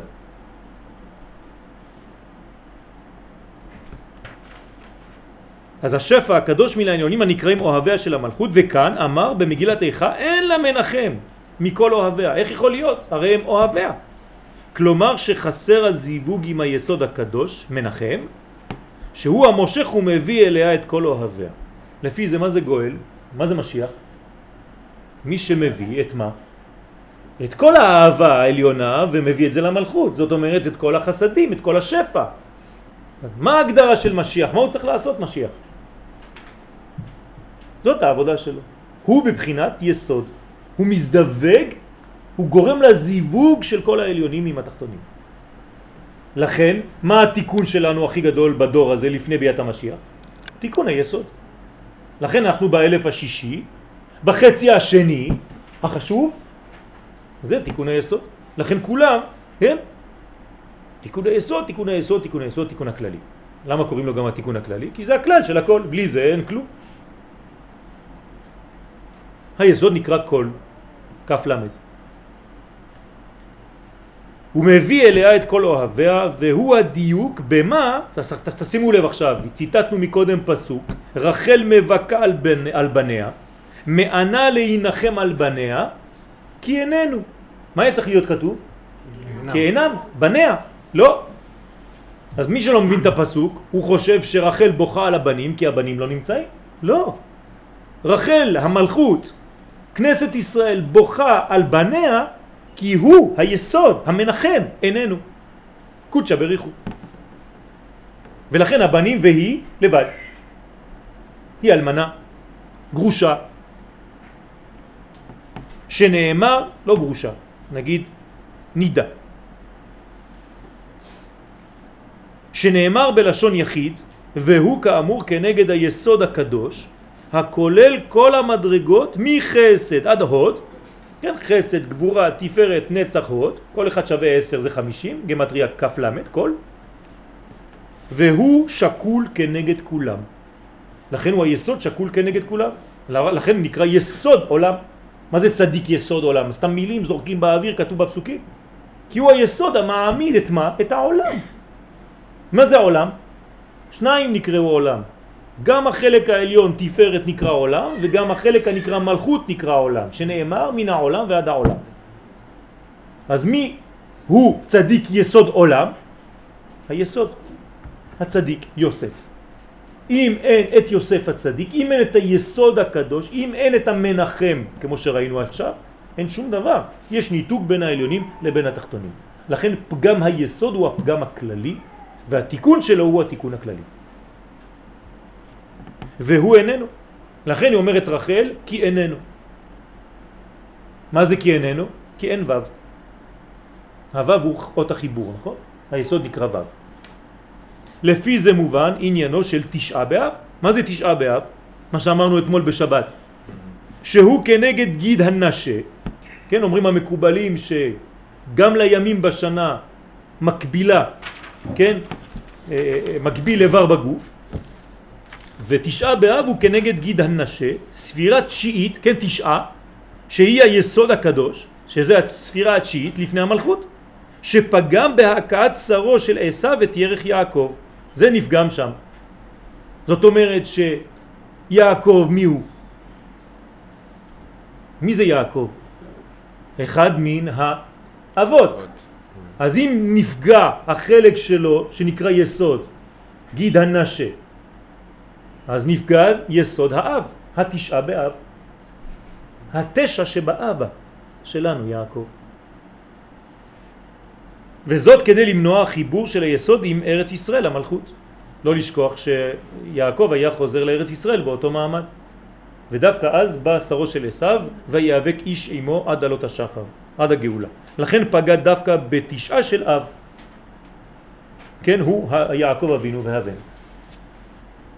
ועניינו של בית המקדש הוא החיבור בין העולמות. מה, על מה אנחנו בוכים עכשיו? על חורבן בית המקדש. יש אנשים מצחיקים, הולכים לכותל, חושבים שזהו. מנשקים את האבן, הגעתי. מה הגעת? אתה עוד פעם נופל בחיצוניות? אתה עוד פעם לא מבין שחסר לך את הפנימיות 30-40 מטר פנימה? אתה מסתפק באבן? יש בעיה, בראש יש לך בעיה. כל החיים שלך זה רק לבושים. חיכית לראות את הרב הגדול, כבר כמה שנים אתה רוצה לראות את הרב, ברגע שהוא בא מה אתה עושה? נשק לו את החולצה. זה בדיוק אותו דבר. בשביל זה חיכית לרב. אלא. כן? מה? אלא. אלא מה? אלא. לרב עצמו. לרב עצמו, לפנימיות, לתוכן, לדיבור אליו. ליחס הנשמתי הפנימי. אני אוהב את אשתי בגלל הסמלה? אוי ואבוי. אני אוהב את ירושלים בשביל הכותל? עם כל החשיבות של הכותל, זה עצם הלוז, אני לא מזלזל, אבל צריך להיזהר, לא להישאר תקוע שם. משם זה תכלית הבנייה מחדש. משם זה הופך להיות גידים, עצמות, בשר. בית המקדש, חיים. בינתיים זה עצמות יבשות. אז אני חושב שזה מספיק לי להכניס ניירות בין העצמות. אסור ליפול למלכודת הזאת, צריך להיזהר. הראש שלנו נהיה קטן, קטנות המוחין, בגלל שאנחנו מסתפקים בראייה ולימוד חיצוני בכל דבר. וזה החידוש. אם אנחנו לא יוצאים עם זה, עם הקניין הזה בתשעה באב, חבל. הרי אנחנו רוצים רק לתקן. כן? כדי לתקן צריך להוריד את העולם הבא, לעולם הזה, את הפנימיות, זה הנון. הרי כשלא יודעים לענות בגמרא, איך קוראים לזה? תיקו. לא חסר משהו? מה זה תיקו? אז אנחנו אמרנו, תשבי את ארץ קושיות ושאלות וזהו, מספיק לנו. לא, חסר נון, תיקון. מה זה הנון? זה עולם הבא. כל עוד ואין לך עולם הבא, יש לך תיקו. אה, תיקו. תיקו. קראנו לזה עכשיו במודרניות. כן, אפס אפס, לא עשית כלום. לא עשיתי כלום. אני רוצה שהנון תרד בסוד ירדן. ירד נון. ועניינו של בית המקדש, כן, לכן המקדש נקרא לבנון. למה? שזה לבן נון. נון שערי בינה יורדים לעולם הזה, להלבין עוונותיהם של ישראל. ועניינו של בית המקדש הוא החיבור בין העולמות. ולכן בחורבנו נפרדו היסוד מן המלכות. פשוט מאוד, ואין הברכה והשפע והאור וכל הטובות שבעליונים, זאת אומרת יש לנו שורה שלמה שלא רציתי לכתוב אותה, כל אחד יוסיף מה שהוא רוצה, בריאות ושמחה ועושר ועושר ושפע ותוסיפו מה שאתם רוצים. כל זה אין בגלל שאין חיבור בין העולמות, בגלל שאין בית המקדש. כלומר, אנחנו אפילו לא יודעים למה אנחנו מתגעגעים, זאת הבעיה. אם הייתי אומר לכם את זה, מה הייתם עושים? הייתם רצים כדי לבנות משהו שדומה לזה, שיביא גם עושר, גם עושר, גם שמחה, גם בריאות, גם... כלומר, כל המחלות שלנו, כל אחד יש בו מחלות מסוג אחר, כל זה זה בגלל שאין חיבור בין העולמות. כשהיה בית המקדש קיים, אם הוא היה המקדש הסופי האמיתי, הכל נעלם. הכל הופך להיות בריא וקיים. כל החסרונות מתמלאים. הקדוש ברוך הוא משלים את מה שחסר ומוסיף את מה שמיותר. זה בית המקדש. חסר או לא חסר? מי שלא מבין את זה, זה בגלל שהוא לא יודע מה חסר בכלל. ואור כל הטובות שבעליונים יכולים לרדת ולהתפשט כראוי בעולמנו החשוך. עד שנזכה ויתוקן ו' החיבור, כן, ו' זה היסוד, שכנגד ספירת היסוד ויהפוך מתשעה באב לתשועה באב. זה אותו דבר, רק תשים ו'. כשאתה מוסיף יסוד הכל מתוקן. אז למה אומר הנביא אין לה מנחם? כי זה ראשי תיבות אילם. אין לה מנחם. מה זה אילם? הרי לפי שעניינה של הגלות מיוחס לדיבור, למדנו את זה בזוהר, שכשמסתלקים המוחין יודקה משם אלוהים, מה זה אלוהים? זה המלכות. אז אם אתה מוציא אלוהים יודקה אז נשארת המלכות בסוד אילם. מה נשאר? שלוש אותיות אילם. מה זה אילם? בסדר, יפה, משחק מילים, אתה משחק עם המילים, יפה מאוד, נו אז מה אכפת לי מכל זה? אלא כל עניינה של המלכות זה לפתוח את הפה, מלכות פה, תורה שבעל פה. זאת אומרת להגיד את כל העניין האלוהי בעולם הזה. אם היא שותקת, אם היא אילמת, מה יש לה בעיה? של מה? של גילוי. חוץ מזה שהיא הופכת להיות אלימה. כי מי שאילם הופך להיות אלים, לא לשכוח. האנשים שלא יכולים להוציא דרך הפה, הם מוציאים דרך הידיים. אז לכן הכל הופך להיות אילם. זאת אומרת שיש פה בעיה, שקולה, שק, סליחה, שקולה לא נשמע ואינה פועלת לפי תכליתה וייעודה, שמה הוא? לגלות שם השם בעולם. המשך, רעיה בגדו בה. כלומר החברים שלה בגדו בה, היו לה לאויבים. אפילו כל החברים הטובים, כן, הלכו, הפכו להיות לאויבים. מי זה רעיה? אלו המלאכים הקדושים, אומרים חכמים, של המרכבה, שהם בסוד ארגמן. כן, המרכבה העליונה היא סוד ארגמן. מה זה ארגמן? ראשי תיבות של מלאכים. אוריאל, רפאל, גבריאל, מיכאל ונוריאל.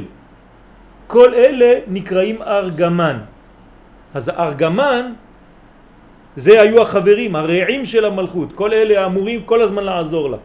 אז מה אומר פה הכתוב? גם הם הפכו להיות אויבים. שהרי המלאך גבריאל בעצמו, מה עשה המלאך גבריאל? הוא זה שהשליך את הגחלים הלוהטות על ירושלים בזמן החורבן. חכמים אומרים לנו דבר קשה פה.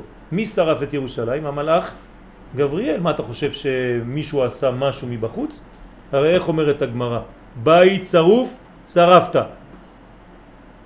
לא עשיתו כלום, מה אתם חושבים שהאויבים עשו משהו? בית חרוב, החרבת. אז מי עשה את כל זה? זה הקדוש ברוך הוא, זה סתם האויבים, זה סתם סיפור חיצוני, הם לא עשו שום דבר בכל התהליך הזה. אנחנו עוד פעם הולכים לחיצוניות, לא מבינים כלום. הולכים אל המקל, כמו הכלב, ומתחילים לתפוס את המקל. אתה שוכח שיש מישהו שמחזיק את המקל? כמו היום. אה, ערבים, תראה מה הם עושים לנו, המחבלים, הדדי, טטטטט. מי עושה? מי עושה? אתה עושה לעצמך, אנחנו עושים לעצמנו כל מה שקורה לנו היום. אנחנו לא, פשוט לא מבינים את זה, אז אנחנו משליכים את זה על מי? על מישהו חיצוני בחוץ, זה יותר קל. בגללו, כמו ילדים קטנים, מה עושים ילדים? היא התחילה, הוא התחיל.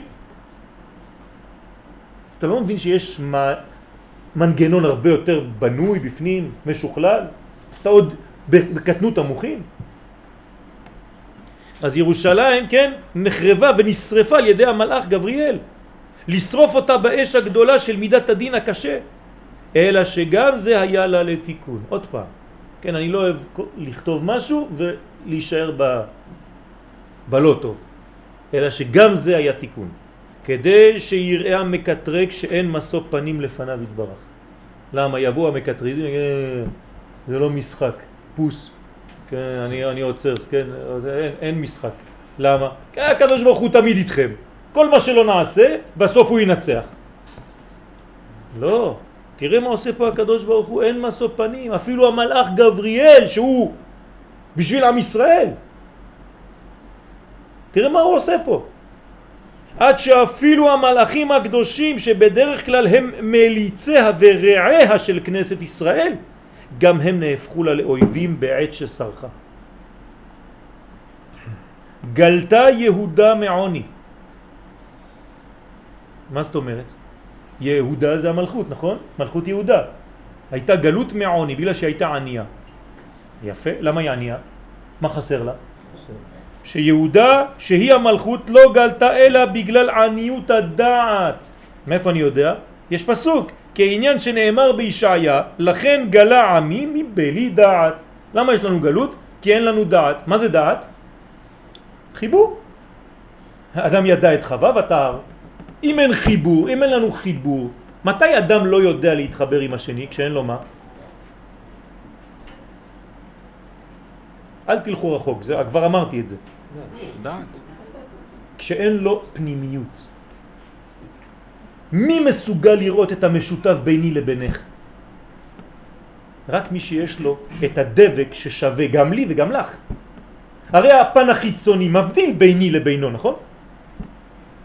תסתכלו עליו, תסתכלו עליי, אנחנו לא דומים. אז אין לנו שום קשר? זה בחיצוניות. אבל בפנימיות, רק מי שיודע לראות את הפנים, הוא יודע שאני אח שלו. זאת אומרת שיש כאן בעיה עוד פעם של חיצוניות, וזה נקרא דעת.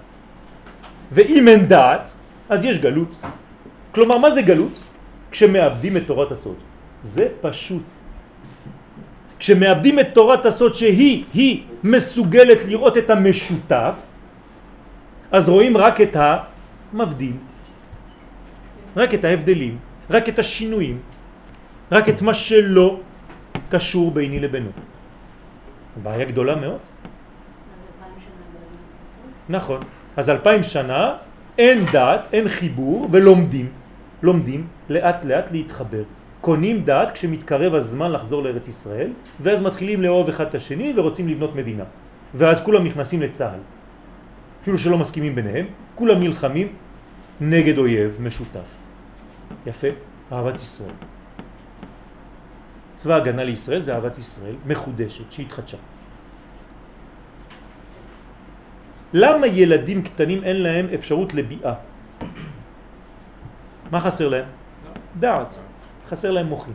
לכן בקבלה קוראים לזה שכשאין מוחין, הדעת לא, לא נמצא, והחיבור, אפילו שיש חיבור כזה, הוא לא מביא תולדות. אין תולדה לילד פחות מגיל תשע. אתם מבינים עכשיו למה תשע? זה היסוד. ברגע שהיסוד מלא מכל המוחין, אז יש לו תולדות, כי יש בפנים מוחין יודקה. כלומר, מה יש בטיפת הזרע? אני יורד ממש לפרטים. יודקה. טיפת הזרע בנויה מיודקה. זה המוחין שיש בפנים, זה הדעת. לכן גלה עמי מבלי דעת, וכבודו מתי רעב. מי זה כבודו? המלכות נקראת כבוד השם, אז היא מתה מרעב, אין לה, אין לה אוכל, שום דבר לא מגיע. שבגלל חסרון בדעת, שהיא הקשר והחיבור בין כל החלקים, נשארה כנסת ישראל בקטנות המוחין ממש, ולכן וכבודו מתי רעב, כי המלכות היא סוד הכבוד, ובזמן הגלות היא חסרה חיבור עם העליונים, ונמשלה למתי רעב. היא וכל התחתונים שהיא אמורה להשפיע עליהם את הטוב. כלומר, למטה, העולם הזה. בני ישראל. כי בזמן הקטנות של המוחין, כן, בזמן הקטנות המוחין, הקליפה מתגברת. למה הקליפה מתגברת? עכשיו הבנתם. מה זה קליפה? דבר חיצוני. אם אין דבר פנימי, מי מתגבר? החיצוניות, וזה נקרא בתורת הקבלה קליפה. עכשיו אל תפחדו מהמונחים האלה. קליפה, חיצונים, עכשיו אתם מבינים מה זה אומר. זה אומר שכשאין פנים יש חוץ. בסדר? כששר הפנים שלנו לא טוב, שר החוץ יהיה גרוע. בסדר? כי בזמן קטנות המוחין, הקליפה מתגברת ומושכת את האור לצד האחוריים, ודבר זה גורם לניתוק הניצוצות הקדושים משורשם. והוא הפך הגאולה שמופיע בזמן גדלות המוחין. כי אז נשפע שפע רב על כל העולמות. לכן רוב העבודה בזמן הגלות הוא מפני החיצונים המתאחדים. מה אנחנו עושים בגלות בעצם? רבים נגד חיצונים, כל היום. כל הגלות, אלפיים שנה, רבנו, נלחמנו נגד חיצוניות. זהו. כלומר, מה מונעים מבן ישראל בגלות? לראות פנימיות. את הפנימיות, את התוכן. אז הוא נשאר בגלות. אמרתי תמיד, ואני חוזר, מי שלומד זוהר בחוץ לארץ, סופו לעלות לארץ ישראל, לא יכול להישאר שם. מי שלא למד שם פנימיות, יכול להיות תקוע שם אפילו שהוא לומד פשט כל החיים שלו. ואפילו ללמד תלמידים שאסור לעלות לארץ. אבל מי שלומד קבלה לא יכול לעשות את זה, פשוט כי הוא רואה את הדברים בעין חדשה.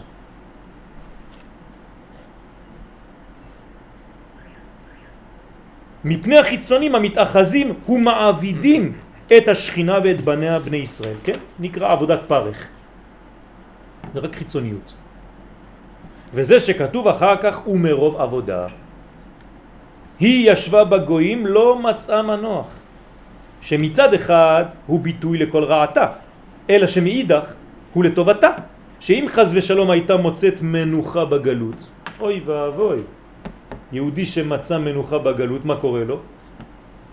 הוא שכח שהוא צריך להיגאל, הוא כבר מצא את הגאולה שלו, הוא חושב. בשביל מה הוא צריך לעלות לארץ? בשביל מה צריך משהו אחר? הוא עכשיו שלם. אז לכן הקדוש ברוך הוא גרם למצב כזה שמה? שאף פעם יהודי לא יהיה במנוחה בגלות. תמיד מישהו ירדוף אותו ויגיד לו, בלי להגיד לו, אבל הוא צריך להבין את זה, זה לא המקום שלך אדוני, תעוף מפה. זה טוב, לא? תראו איזה ברכה. אזי הייתה חז ושלום נרדמת שם, ושוכחת שהיא בגלות. ובמצב כזה לא הייתה דואגת לתיקונה בתשובה. לכן נגזר עליה מה שכתוב בספר דברים, בספר שלנו, עכשיו, ובגויים ההם לא תרגיע ולא יהיה מנוח לכף רגלך. ונתן השם לך שם לב רגז. תמיד תהיה בעצבים ברוגז וחיליון עיניים ודאבון נפש. זאת אומרת, אתה תהיה תמיד בציפייה, נמאס לי כבר, אני נחנק. יכול להיות הרבה זמן, כן? אלפיים שנה זה ייקח. בסופו של דבר אתה כבר מתפוצץ, אתה לא יכול. זה הנס שקורה לכל עם ישראל בכל הגלויות, שעכשיו, בלי שום שיעור משותף, כולם מרגישים שהזמן הגיע לשוב, והם חוזרים. ברוך השם, מטוסים מגיעים כל שבוע, לא של תיירים, של עולים. ברוך השם. ויש ריבוי, ריבוי, ריבוי של אלוהות, של אור שמתגלה ויורד לעולם הזה. וכל זה לטובתם של ישראל, שלא יתרגלו למצב הגלות. והסוד הוא שבזמן הגלות נאחזים החיצונים בישראל, על ידי שמצערים את השכינה תמיד ואינם מניחים אותה בשלווה. וזהו שהמשיך ואמר, כל רודפיה השיגוה בין המצרים. שהיו רודפים, כן, רודפי ישראל מצרים להם, לישראל, למעלה ולמטה. למעלה לשכינה, למטה לבני ישראל. ובין המצרים הם הימים הידועים שבין י"ז בתמוז לתשעה באב. כן, 21 יום. שם קדוש, גם שם צריך תיקון להבין, שבהם מתגברת ביותר שליטת הדינים. ולכן באותם ימים הייתה גם התגברות החיצונים, ובזה לא היה מסוף פנים לפניו יתברך, קדוש ברוך הוא הוא אל צדק, לא יכול לעשות כאילו, אז מה הוא עושה? נהפך כביכול לאויב, גם הוא בעצמו, נגד בניו ונלחם בהם בגלל חטאיהם. ונראה להוסיף בסייעתא דשמיא שהתגברות החיצונים היא כפשוטה. שבמקום להגביר ולגדל את פניותם של ישראל בעולם, הנה התגבר הצד החיצוני על הפנימי, וגילה עולם אחר שאינו כפי שהוא באמת. כלומר, צריך למות כדי לראות שהעולם הזה הוא עולם הפוך.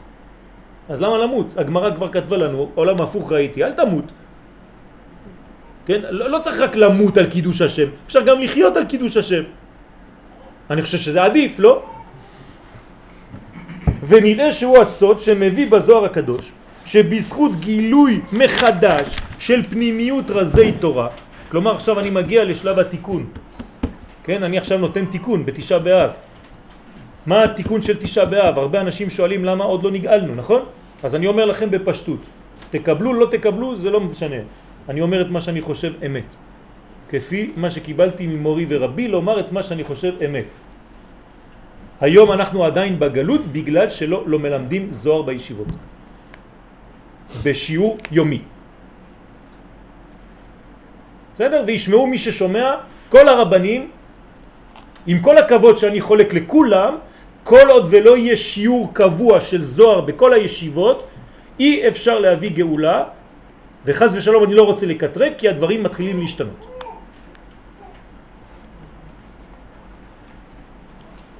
אז ברגע שנחדש פנימיות רזי תורה תבוא הגאולה. כי יש בזה תיקון לכל החיצוניות שהתגברה על חשבון הסוד והאמת. איך קוראים לתורה הזאת? תורת האמת, לא סתם. הגנוזה, שחייבת לבקוע ולהופיע בעולם בעת הגאולה. שאלו את הרב קוק, למה אתה אומר שכל מה שכתבת זה סודות וזה מקדם את הגאולה? אז למה לא כתבת את זה בצורה ברורה? למה קשה אפילו לישראלי ממוצע להבין מה שהרב קוק רוצה לומר? למה זה הכל מסובך, קשה? יודעים איפה התחלת הפסוק, לא יודעים איפה זה הסוף. מה ענה הרב קוק? אני עשיתי מה שיכולתי, עכשיו עליכם להמשיך. זאת אומרת שזה לא נגמר שם, צריך להמשיך את עבודתו של הרב ולהביא את זה במציאות אמיתית. ולכן תלויה הגאולה בגילוי רזי תורה בעולם. ובהופעתה של תורת ארץ ישראל שהיא תורת הכלל כי החיצונים מיוחסים לפרט זה עוד דבר שצריך להדגיש לעומת הפנימיות שהיא קשורה אל הכלל דרכי ציון אבלות מבלי באי מועד כן, למה דרכי ציון אבלות? מי זה ציון? היסוד. היסוד נקרא ציון, נכון? יש לו הרבה שמות ליסוד. אלו הדרכים של היסוד הקדוש שנקרא ציון. שכל אותן דרכים הן בגדר אבלות. למה? לפי שחדלו להיות מובילות וצינורות של האור העליון המוביל אל המלכות. אף אחד לא עובר כבר שם.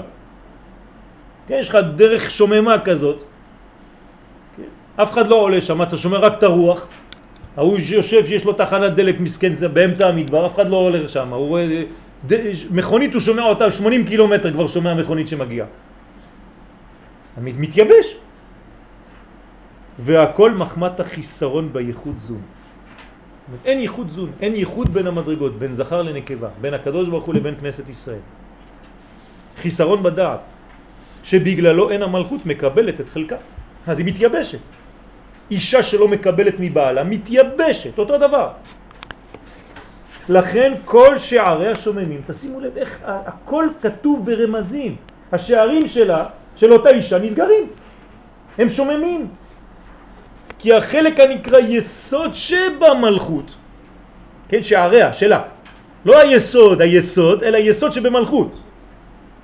הוא, הוא השער ברזה דכתיב, באיוב, אזל מים מני ים ונהר יחרב ויבש. אין מים, אז אפילו הנהר הופך להיות יבש, הכל הופך להיות חרב, חורבן. במקום חיבור, במקום חברון, יש חורבן. זה אותן אותיות. אם אין חיבור, יש חרב. וחלק הטבע לשניים, שעריה. מה זה שעריה? שער יודקה. כל השערים של יודקה, של המוחין. לרמוז שאין המוחין, החוכמה ובינה יכולים להופיע בעולם הזה. יען השערים שוממים וסגורים בפניהם.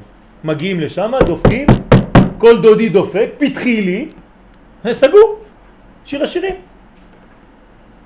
אה, אחרי שהוא הולך היא מתעוררת, פתחתי אני לפתוח לדודי ודודי חמק עבר. אז כמה זמן זה יעבור זה? פעם אתה בורח, פעם אני בורחת.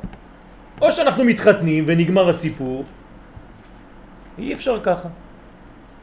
ולכן הנהר שהיה אמור להשקות את הגן, כן, ונהר יוצא מעדן להשקות את הגן, כן, מתייבש וחרב. וגם זה קשור לעניין לימוד הסוד. עכשיו הבאתי לכם תיקוני זוהר. בראשית אומר תיקוני זוהר, כן? כל זה ציטוט. אותיות אתר יבש. תשימו לב, בראשית זה אותיות אתר יבש. למה?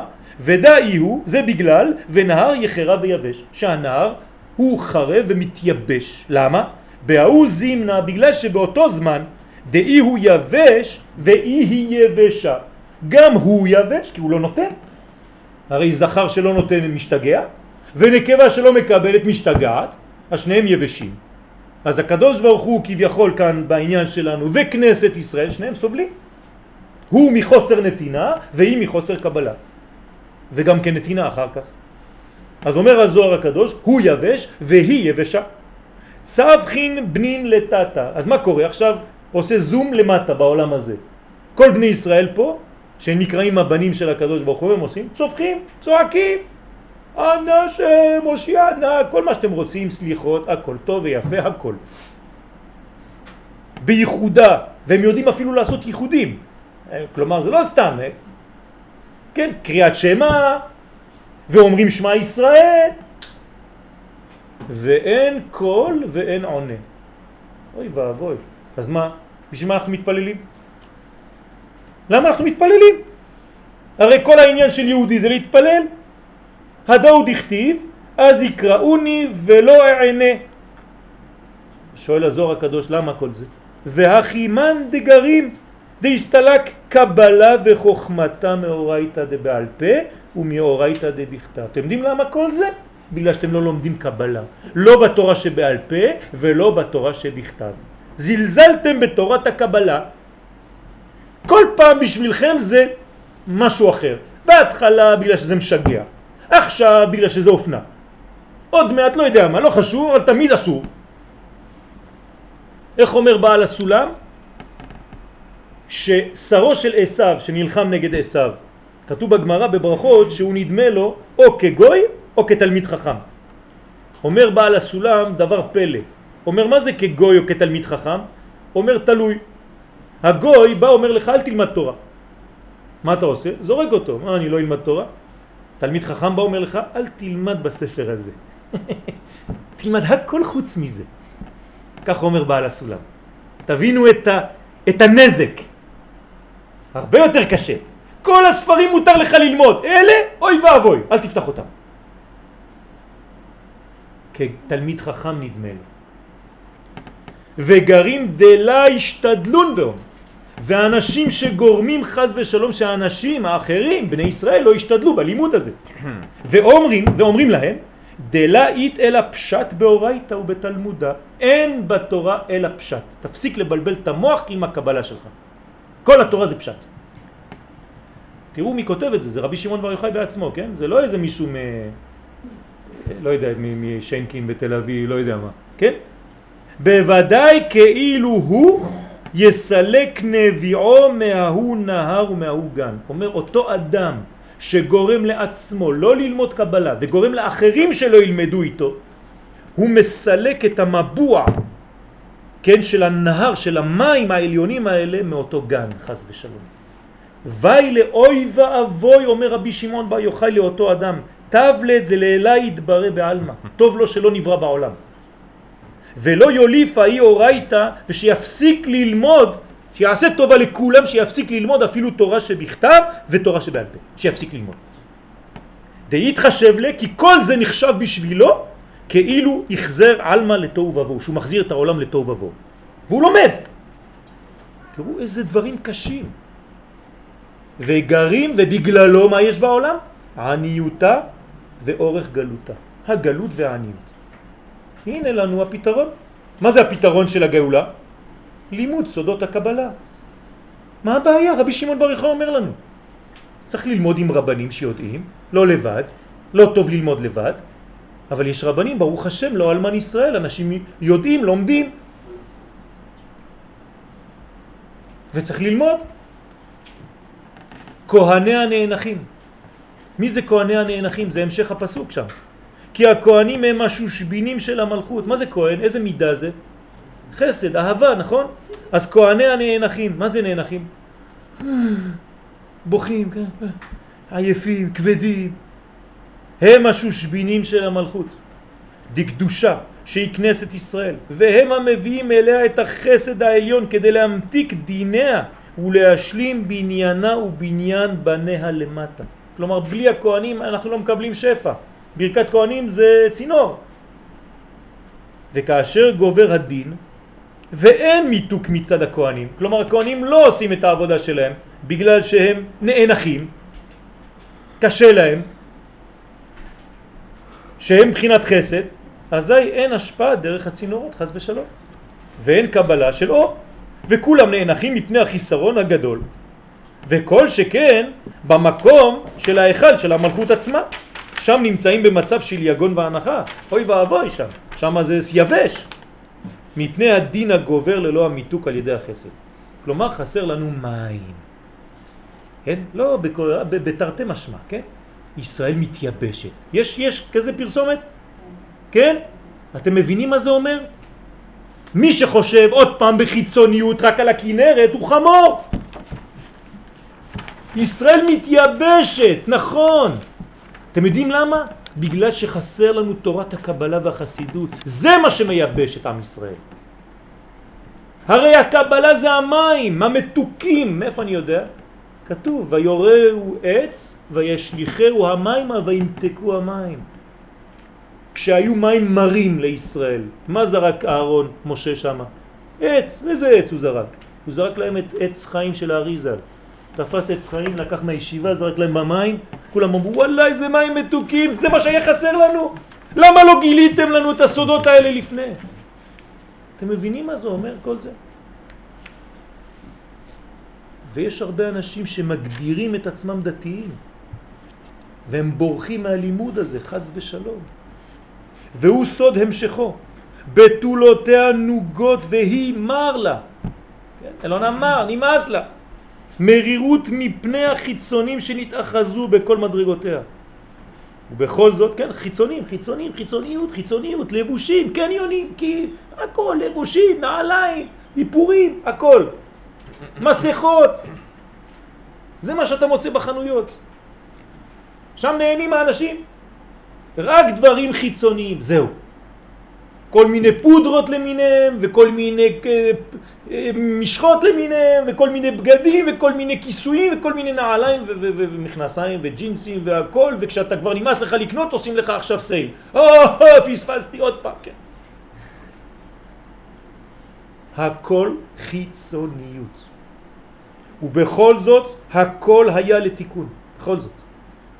כי על ידי סבלה שתסבול המרירות על עונשה, כמו שאמרנו, כך יהיה לה מיתוק העבירה. כי מילת עונש היא צירוף עוון שין. ברזה דעות שין שורקת שהיא הדין הקשה שמתחבר אל העוון וגורם את העונש. זה סוד גדול, אני לא יכול להיכנס לכל העניינים, אבל כל העניין פה זה אותו עניין. העונש זה הזמן שאנחנו לא מנצלים אותו. לכן עונש אותיות שעון. כן? מי שלא יודע את השעון ואת הזמן, שאנחנו חמישה לשתים עשרה, של ביאת המשיח, והוא עדיין מתפרפר לו כאילו לא קורה כלום, לא דואג בדאגתם של כנסת ישראל, לא בוכה בחורבן ירושלים, לא מתאבל באבלם, לא קורה כלום, לא אכפת לו, פורש מן הציבור, חז ושלום. קשה, צריך להיזהר. אלא שכל החושך שבמגילה זו מסתיים בתקווה. אז עכשיו דילגתי כמובן על כל המגילה כי יש הרבה. כן? שמתם לב אתמול בבית כנסת, קיצרתי את המגילה. היותר יותר קצר, נכון? אתמול אמרתי להם לקרוא רק חמישה פרקים. כולם הרגישו שזה יותר קצר משנים עברו, כן? אז לא, אותה מגילה. אז דילגתי עד הסוף, כן, כי נמאס כבר מכל הכבדות הזאת. כן. אלא שכל החושך שבמגילה זו מסתיים בתקווה לאור מתחדש, כמו שכתוב בסוף המגילה. אתה השם י' כו' לעולם תשב. אנחנו לא דואגים. כסאך לדור ודור. מה זה אתה השם תשב? על מה הוא יושב? יש לו כיסא. מה זה הכיסא? אז תשימו לב, הקדוש ברוך הוא, כן, יושב עלינו, על כנסת ישראל. וזה נקרא חיבור. כן, זה, זה לשון נקייה, לומר שהוא מתייחד עם כנסת ישראל. אתה השם לעולם תשב ראשי תיבות בגמטריה אמת. אה, הנה תורת הקבלה. כלומר, בזכות מה הקדוש ברוך הוא יושב עלינו? מתחבר איתנו בזכות תורת האמת, היא תורת הקבלה. כי אמת מארץ תצמח. מאיפה תצמח האמת? מארץ ישראל. תורת, תורת הארץ. כלומר, מן העצים והאבנים שבה, מרגבי אדמתה. לא רק מהספרים. עכשיו אני מתקן משהו. כשאמרתי מקודם שצריך ללמוד קבלה, זה לא סתם לפתוח זוהר. זה ללמוד עם מי שיודע לתרגם את הקבלה לעצים ואבנים. זאת אומרת להוציא את הקבלה למציאות ארץ ישראלית טבעית, הקדושה שבטבע. פחות מזה זה עדיין בגדר של רוחני בספרים. ולא מספיק. כן? פרפורים ובגרמטריות באוויר וכל מיני דברים כאלה, טריקים. לא. צריך לדעת איך זה מתלבש כאן בעגבניות שאתה אוכל. זאת תורת הרב קוק, כן? על ידי מלאכת הבירור ושפת אמת תיקון לעד. ככה כתוב. גם כסאך לדור ודור, ראשי תיבות כולו, או קלו. לרמוז כי כאשר יכלו כל הבירורים, קלו כל הבירורים, קלו כל הקיצין, תהיה ישיבה ראויה לזה על כסאו שהוא סוד הנוגבה השייכת לו. דהיינו בזמן שיהיה הייחוד השלם ביניהם. וכל הגאולה היא מכוחו של אור האצילות. למדנו את זה בכמה פעמים, לכן לא היה פגם באצילות. בתחילת השיעור אמרנו שהכל היה ביצירה, עשייה ובריאה. והמלכות תחזור למקומה באצילות, בתחתית האצילות. זאת אומרת מלכות דאצילות. כמו שכתוב, גם הכיסא תשב לדור דור. גם הכיסא יש לו מושב שהוא נצחי. שלא תצטרך עוד לרדת לעולמות התחתונים להילחם נגד החיצונים. נמאס כבר מהמלחמות האלה נגד החיצונים, עוד לא התחלו לעבוד בכלל. כדי לברר הטוב מתוכם.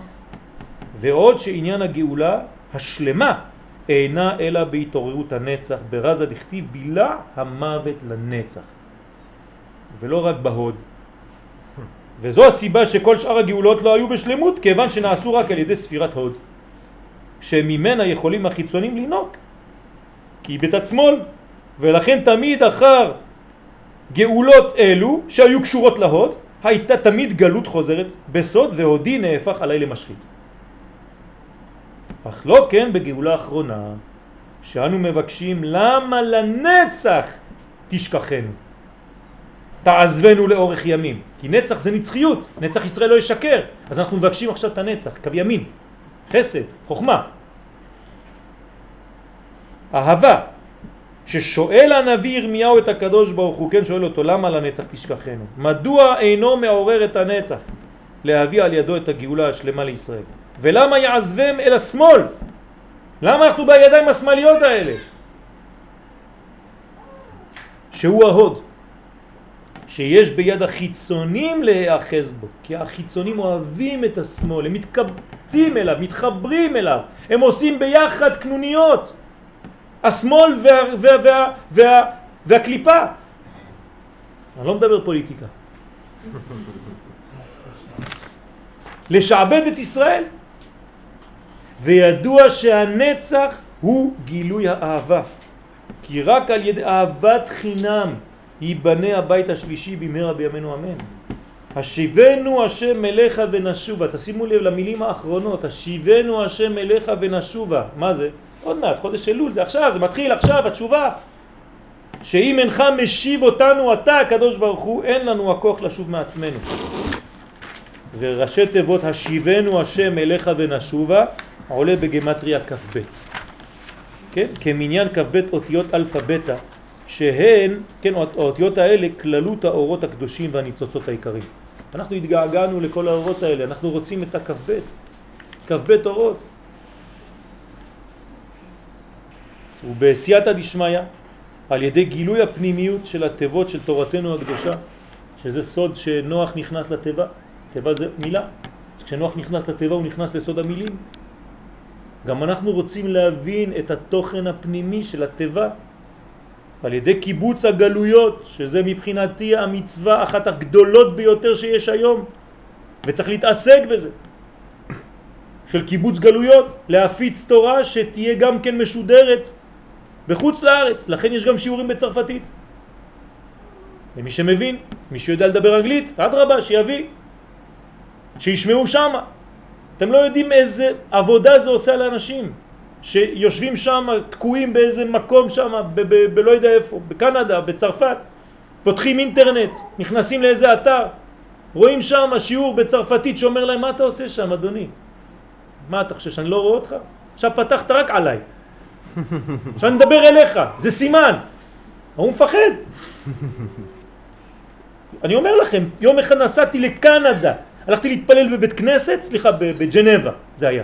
אני קם בבוקר, הולך לבית כנסת, בא אליי אחד, אומר לי, מסתכל עליי ככה, אומר לו, מה עשיתי לך? אני אף פעם לא הייתי שם בבית כנסת הזה. אומר, ראיתי אותך אתמול באינטרנט. מה אתה עושה פה? אמרתי לו, זה שידור ישן.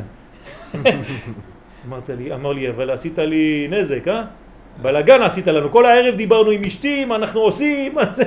אמרתי לו, ברוך השם, אני אוהב נזקים כאלה. זה חשוב מאוד. אז תודה רבה לרבנו אלון על המאמץ שהלכת והבאת את הדיסקים לאינטרנט. שהוא סוד האחדות אחר הפיזור של הגלות. זה קיבוץ גלויות וקיבוץ כל הפרטים. על ידי זה חוזר האור האלוהי ומאיר בעולם דרך עם ישראל. והכל עד אשר יערה עלינו אור ממרום קודשו ונזכה גם לראות בביאת הגואל ובבניין אריאל במהרה בימינו אמן.